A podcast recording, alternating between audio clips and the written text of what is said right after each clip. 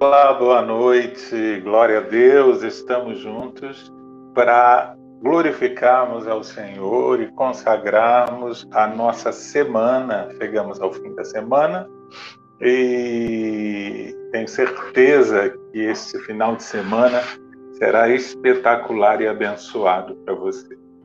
Vamos orar, convidar o Espírito Santo para que está entre nós, para nós é, refletirmos um pouco na Tua palavra, na palavra de Deus e também assim sermos abençoados.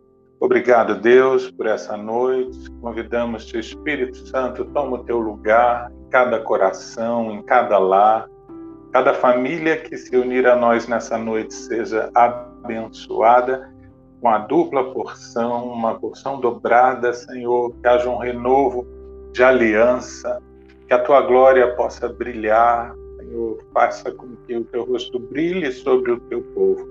Que a tua paz, que excede todo entendimento, venha, Senhor, tomar lugar em cada família, em cada lar. Assim nós oramos e convidamos, Senhor, assenta-te conosco. Assenta-te conosco quando partimos o pão e nos alimentamos juntos da tua palavra, em nome de Jesus. Amém. Amém, queridos? Você pode convidar alguém para se unir a nós e também você pode deixar o seu pedido de oração e já nós vamos orar por você, pela sua família e orarmos juntos por aquilo que Deus tem colocado no teu coração. Dando sequência à leitura do livro de Neemias, vamos ao capítulo 6, no versículo 8. Perdão, no versículo 10 até o 14.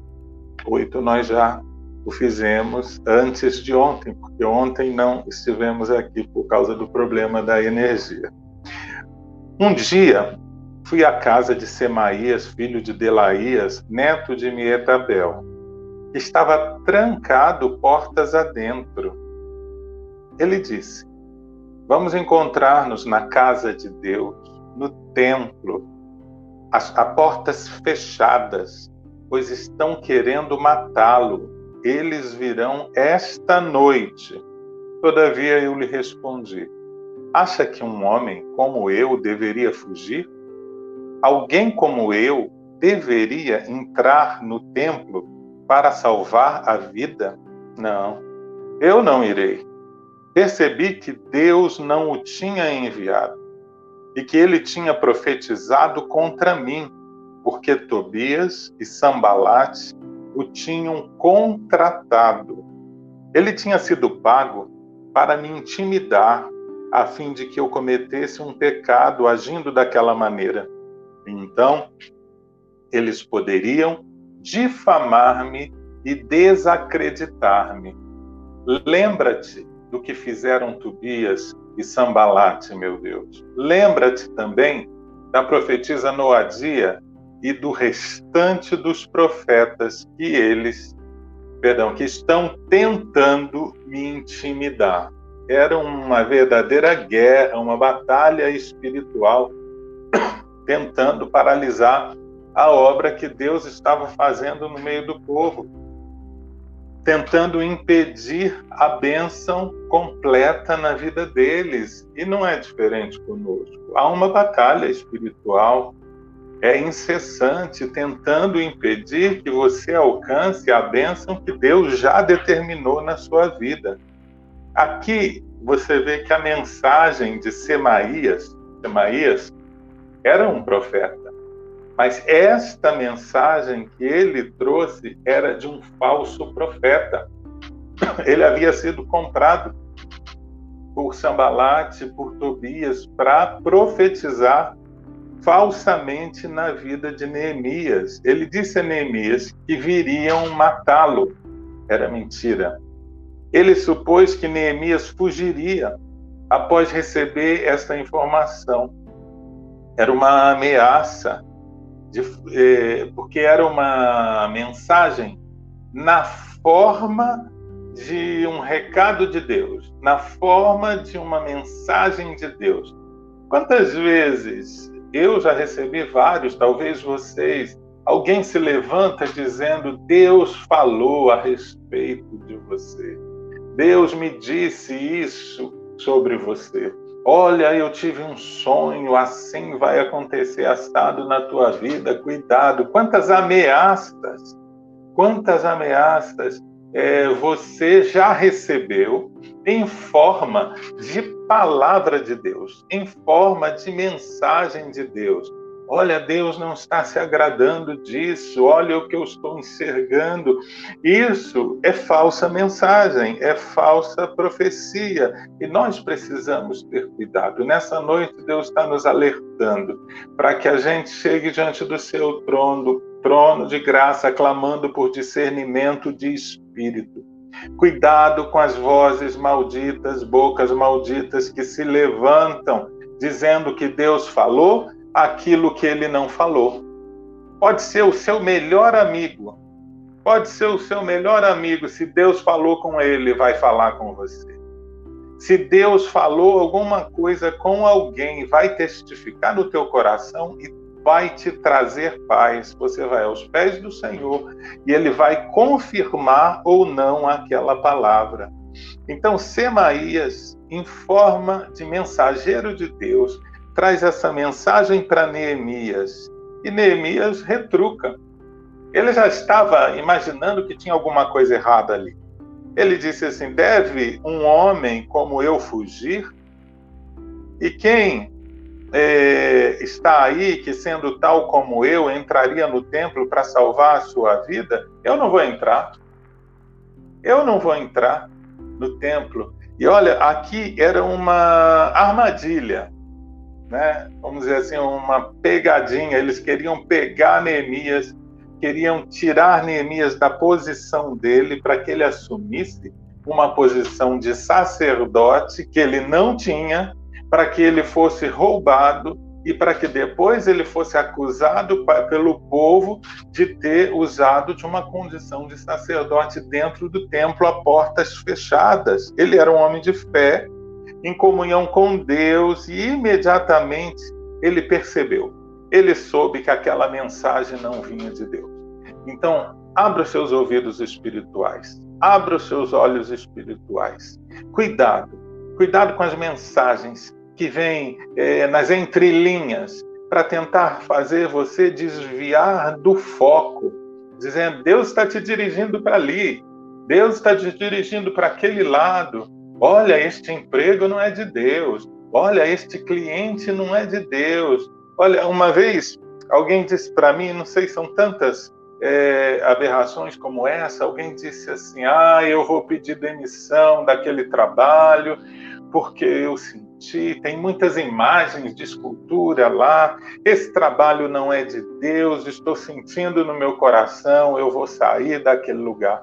Queridos, entendam uma coisa: o mundo jaz no maligno. Em todo lugar nós vamos nos deparar com enviados de Satanás. Em todo lugar nós vamos nos deparar com resistência espiritual. Mas você precisa assumir a sua postura no mundo espiritual. Você é sal da terra e luz do mundo. Se tem trevas no lugar aonde você chegar, aquelas trevas vão desaparecer, porque você é luz. E assim Neemias se posicionava: não, eu não vou, não vou me esconder. Eu não vou me esconder de jeito nenhum, eu não vou, eu não vou fugir. Ele era um homem de fé, ele tinha comunhão com Deus e ele teve discernimento que aquela mensagem, aquela ameaça de que queriam matá-lo, que ele deveria se esconder no templo, não vinha de Deus. Que hoje o Senhor te dê discernimento, para que você entenda o que vem de Deus o que vem do diabo e o que vem do seu próprio coração, para que você não seja roubado e você viva ah, o evangelho pleno no centro da vontade de Deus. E muitas vezes você até pode achar, ah, eu fui roubado, o diabo me roubou, mas você fez aquilo que o seu coração estava mandando fazer. Você foi enganado pelo seu próprio coração. Então isso veio de você, não veio nem de Deus nem do diabo. A Bíblia diz que enganoso e perverso é o coração do homem, quem o conhecerá? Por isso nós precisamos nos chegar a Deus e ele vai se chegar a nós E assim como temos a unção daquele que é santo, vamos discernir o que é certo e o que é errado. Às vezes, quantos de nós ficamos esperando que alguém venha e diga uma mensagem, uma palavra profética? Ah, eu preciso, Deus te falou alguma coisa? Isso é revelação? Isso você teve alguma visão comigo hoje? Não, você não precisa disso, querido. Você não precisa disso, você tem livre acesso ao trono da graça de Deus e Deus fala com você. Amém? Então, abra seus ouvidos e ouça o que Deus tem que falar, deve falar com você. E Ele quer falar com você. Como eu dizia, ele era um homem de Deus, imediatamente discerniu. Essa mensagem não vem de Deus. Ele percebeu que Deus não havia enviado aquela pessoa. Deus não havia enviado aquele profeta ou falso profeta. Às vezes, você recebe uma palavra de um pastor, num, entre aspas, você que conhece o seu pastor, você se alimenta ali daquele altar, você conhece a vida dele, você confia nele, você sabe que Deus fala através dele. Mas muitas vezes, principalmente nesse momento de quarentena, de pandemia, você pode escolher na internet diversas pregações e um compartilha com o outro, e quanto a esse compartilhamento que às vezes são falsas profecias. São falsas profecias. Não é? Nesse momento, assustando o povo, não é? dizendo que vai haver uma grande destruição. E quantas profecias falsas correram na internet aí nessa época, vocês são testemunhas disso. Por isso, esteja alerta. Deus te deu discernimento, como deu também para Neemias. Semaías era um mercenário também. Ele ganhava, queria ganhar às custas do lado do, do adversário ali era um plano inteligente que, ele, que eles estavam tentando enredar Neemias, não só para assustá-lo. No primeiro momento, queriam assustá-lo, era uma ameaça. Ah, meus irmãos, e quantas pessoas usam da palavra profética, às vezes até do para levar ameaças ou recado individual para um ou para outro. Então, cuidado, Cuidado com o que você ouve. Cuidado com o pão que você come. Às vezes é pão bolorento, é pão mofo, tá entendendo? Então, cuidado, se alimente da palavra genuína do Senhor, aprenda a buscar, a fazer ali, você, na intimidade com Deus, nessa cozinha espiritual, o seu próprio alimento, genuíno, buscando na palavra do Senhor. Veja, tentavam fazer com que Neemias pecasse, para que tivessem algo contra ele. Parece que Semaías é, queria levá-lo é, para um, uma cerimônia dentro do templo que o comprometeria. Ele não estava nessa condição de estar na casa dentro da casa de Deus. Neemias não tinha essa nomeação de Deus e Neemias também não estava sendo e não era o sacerdote, conforme eu falei. E se ele vai e eles inventam qualquer coisa ali dentro, né? queriam ameaçá-los, queriam fazer um, esse esquema, então ele teria transgredido a lei se ele tivesse seguido, seguido a sugestão de Semaías. Foi um esquema que não deu certo. Com esse profeta mercenário também haviam outros profetas, disse a, a palavra. E Neemias fala de uma profetisa, profetisa Noadia. E ele fala aqui, acho que já no versículo, vou achar aqui, é, 14, lembra-te do que fizeram Tobias e Sambalate, meu Deus. Lembra-te também da profetisa Noadia e do restante dos profetas que estão tentando me intimidar durante a obra toda.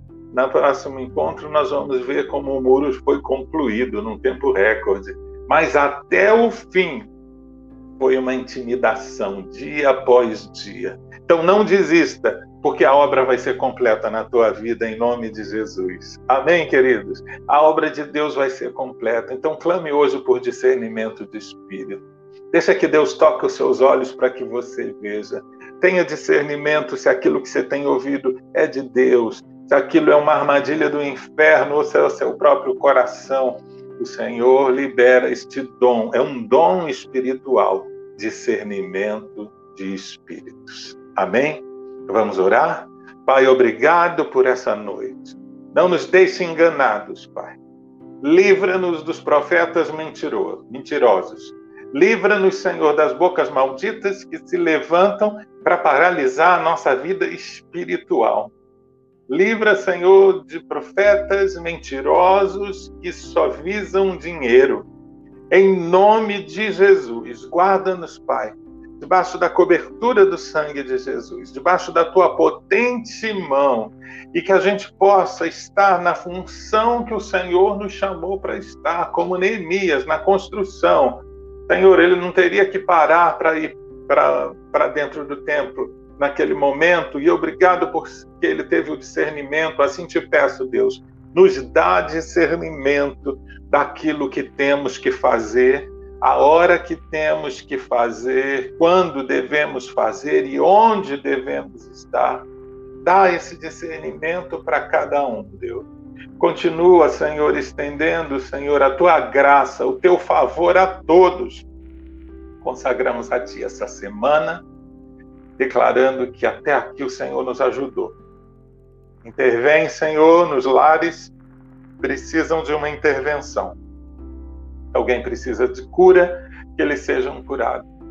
Se há necessidades de provisão, que o Senhor haja sobrenaturalmente e que os céus sejam abertos. Senhor, se há necessidade, ó Deus, de restauração na unidade da família, que todo espírito de divisão seja desfeito expulso e repreendido em nome de Jesus. Senhor, eu clamo, ó Deus, em nome de Jesus, por aqueles que estão internados ou estão em casa se recuperando da Covid-19. Senhor, lembro do Valdemar, do seu filho. Senhor, da casa da Zilda, que a bênção esteja sobre eles. Que o Senhor ordena, Senhor, vida, graça, poder cura completa, sem sequela alguma, assim como na vida de todos e na nossa casa, que o Senhor nos proteja. Oramos, Deus, em nome de Jesus Cristo. Amém. Amém, meus amados. Não é bom a gente estudar um pouco a palavra de Deus no livro de, de Neemias? É o 13 terceiro dia. Vamos, vamos conseguir, queridos. Vamos prosseguir. Continuem. Quando estiver cansado, lê um pouco mais de Neemias, vai lendo passo a passo e você vai ver esses muros reconstruídos, assim como a história da sua vida totalmente restaurada para a glória do Senhor Jesus. Agora voltaremos somente no domingo, às dez e meia da manhã. Continue a leitura de Neemias, já vai lendo o Novo Testamento. É, eu tenho enviado no, no WhatsApp e também aí no Facebook um podcast da comunidade é, em que ali eu vou em forma de áudio é, tá trazendo para vocês essas ministrações. Algumas pessoas têm dificuldade de se conectar no Facebook ou no YouTube, mas enquanto ela está no seu transporte, ou no metrô, ou no ônibus, ou até mesmo no carro, põe no fone e ela consegue ouvir o áudio das ministrações. É mais um recurso que Deus está nos dando para abençoar você. Fica na paz. Deus abençoe você rique e abundantemente. Tenha um excelente final de semana. Até domingo.